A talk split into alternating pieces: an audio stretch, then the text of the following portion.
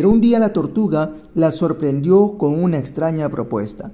Sugirió que ambas compitieran en una carrera y predijo que pese a su lentitud ganaría. La liebre aceptó el desafío. Muy segura de su victoria, el día de la carrera, todos los animales vinieron a presenciar el evento. La liebre dejó que la tortuga cogiese algo de ventaja y luego arrancó a toda velocidad, adelantándola y dejándola muy atrás. A mitad del recorrido decidió pararse a descansar un rato en un prado. Durmió demasiado y cuando se despertó la tortuga casi había llegado a la meta. Por mucho que la liebre corriese el máximo de sus capacidades, no fue suficiente y llegó segunda.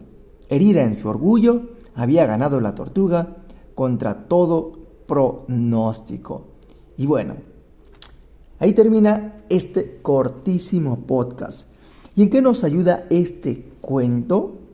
A los niños se cuenta, este cuento les enseña a no burlarse de los demás y que el exceso de confianza puede tomarse eh, en nuestra contra, pero que para un emprendedor, ¿no? para los adultos, tiene otras moralejas interesantes.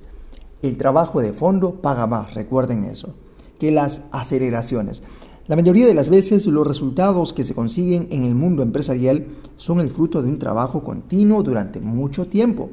Construir una base de clientes, conseguir visitas para tu página web, elaborar una red de contactos y otras cosas similares no se hacen trabajando como loco durante un par de semanas sino dedicando esfuerzo cada día durante meses y hasta años. Puede ser frustrante, porque en realidad nunca ves la línea de meta y no hay una relación visible entre el esfuerzo y el resultado. Pero aunque no sea visible, esa relación existe. Otro punto, no existe solo una estrategia. Para conseguir un objetivo, puedes pensar que tu producto es el mejor del mercado y por lo tanto que tu competencia no te puede hacer sombra.